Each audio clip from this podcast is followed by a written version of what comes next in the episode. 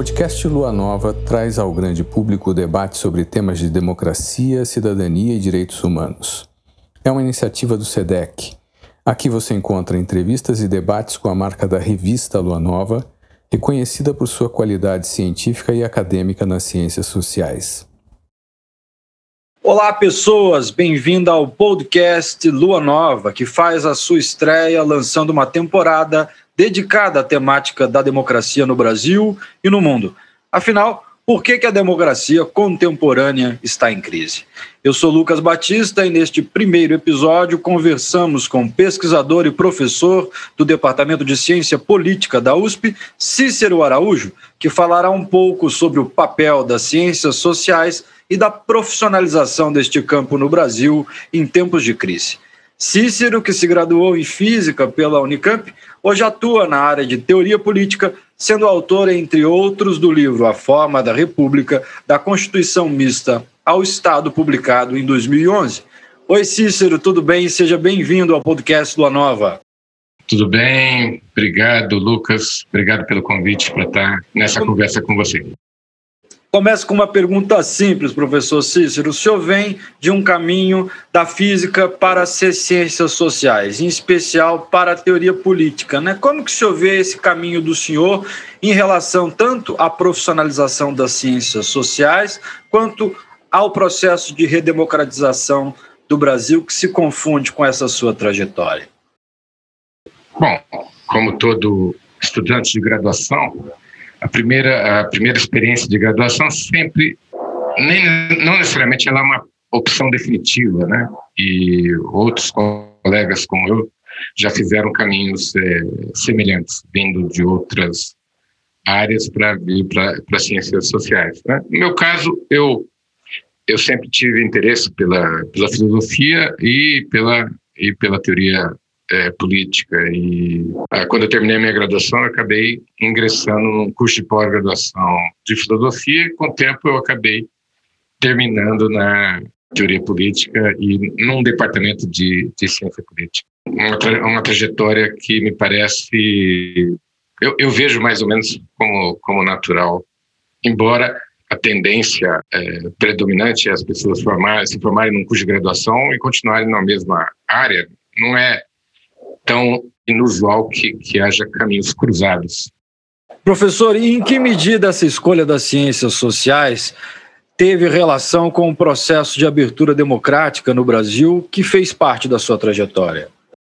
Olha, boa pergunta. Eu já na graduação, eu, eu me envolvi muito com, a, com o movimento estudantil e com a política que acontecia na, na época. Era uma época de, de abertura de, de, de perspectivas nesse, nesse sentido. Né? Era uma época de, em que a política se abria para novos atores e para pessoas que, é, num outro período, não teriam oportunidade para, pelo menos para ingressar na atividade política publicamente, como eu acabei tendo, né? Foi uma época que eu diria assim, em termos de não tanto de regime político, mas daquilo que a gente podia chamar de democratização, uma época de oxigenação do, dos ares políticos. Eu diria até uma época mais oxigenada do que depois, quando o regime político democrático se, se estabilizou, né? Porque era uma época justamente de amanhecer, amanhecer da política, né? Professor, e, e, afinal de contas, dentro desse processo de redemocratização e da sua escolha pela teoria política, em que medida que essa teoria política pode nos ajudar a desvendar os sentidos da crise da democracia hoje? Eu acho que a teoria política, no período em que a, a, o nosso regime democrático se estabilizou, de uma certa maneira, ela, ela, ela, ela se adaptou àquele período de, de né? Ela se concentrou em estudar os princípios morais ou ético-políticos que estariam informando os regimes democráticos em geral e a democracia no Brasil em particular.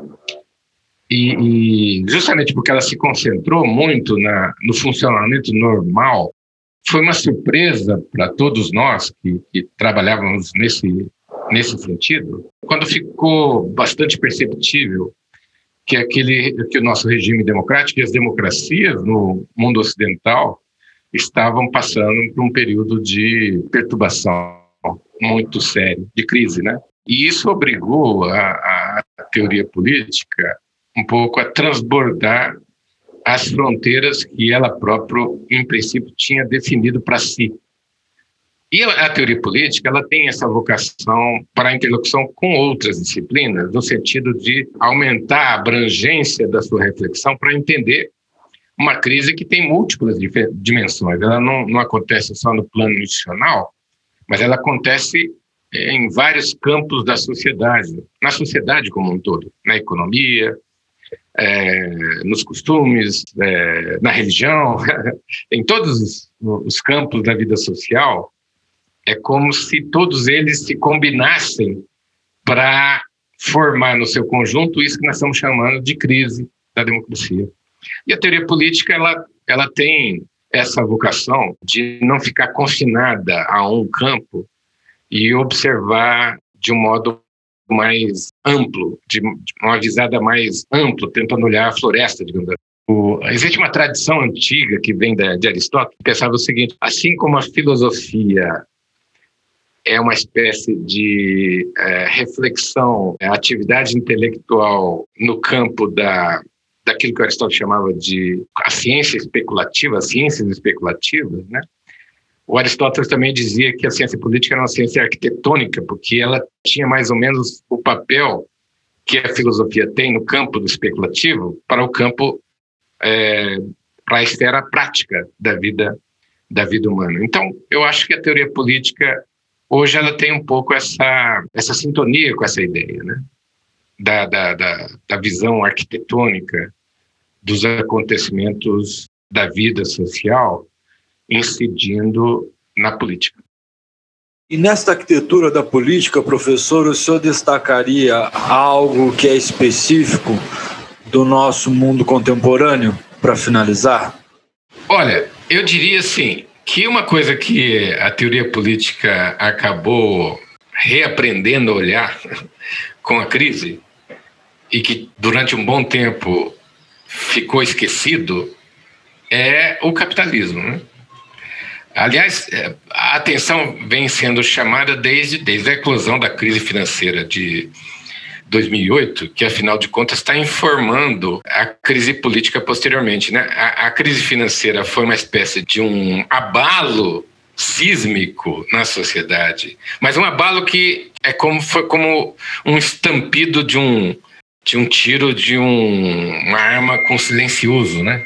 Ela foi um estampido silencioso, mas que foi, com o passar dos anos, né, 2009, 2010, 2011, 2012, ela foi se difundindo até atingir o âmbito institucional, com a ascensão das correntes de extrema-direita, a eleição de Donald Trump em 2016, a vitória do Brexit na, na Grã-Bretanha, tudo isto sendo um, um sintoma absolutamente patente né, de algo de algo muito diferente estava acontecendo com as nossas é, democracias. Eu diria então que uma, um elemento importante, um dado importante novo que aconteceu na teoria política ela prestar atenção no capitalismo e tentar revisar, digamos assim, a reflexão que, que existia já antes, né, é, do problema da relação tensa que existe entre democracia e capitalismo. Excelente professor. E em que medida o senhor enxerga esses eventos à luz da relação entre democracia e o capitalismo neoliberal que temos hoje? Neoliberalismo ou capitalismo neoliberal combinado com democracia implicou em uma, num processo de despolitização das democracias. Né? A crise das democracias é uma crise relacionada à sua crescente despolitização nesse período, né? Portanto, ora, isso para mim leva a pensar, bom, mas em que consistiria o político dentro de um regime político democrático, saudável, né? Se houve despolitização, o que significa essa despolitização? Claro que, para mim, é fundamental pensar isso fazendo uma revisão do campo de investigação no qual eu me concentrei nesse período anterior, que é o campo da teoria política normativa. É por dentro dele que eu gostaria de é, não só pensar despolitização, mas pensar como recuperar o político a partir de, dentro dessa dessa desse campo de investigação que para mim no mundo da experiência prática implicou aquilo que eu chamo de a ressaca moral das democracias nesse período. Muito obrigado, professor Cícero, pela sua participação nesse episódio de estreia da temporada Crise da Democracia do podcast Lua Nova. Certamente, as questões colocadas pelo senhor estarão presentes nas nossas próximas conversas e nos episódios desta temporada. Em especial, aquilo que o senhor trouxe de contribuição da teoria política para a compreensão do momento específico de crise que a democracia vive hoje, tentando não só entender esta crise como uma crise da própria democracia, mas uma crise do político como um todo. Eu agradeço novamente e convido a todas e todos para os nossos próximos episódios da temporada A Crise da Democracia que tão logo estarão disponíveis nas nossas plataformas digitais. Um abraço e até breve. Obrigado. Tchau.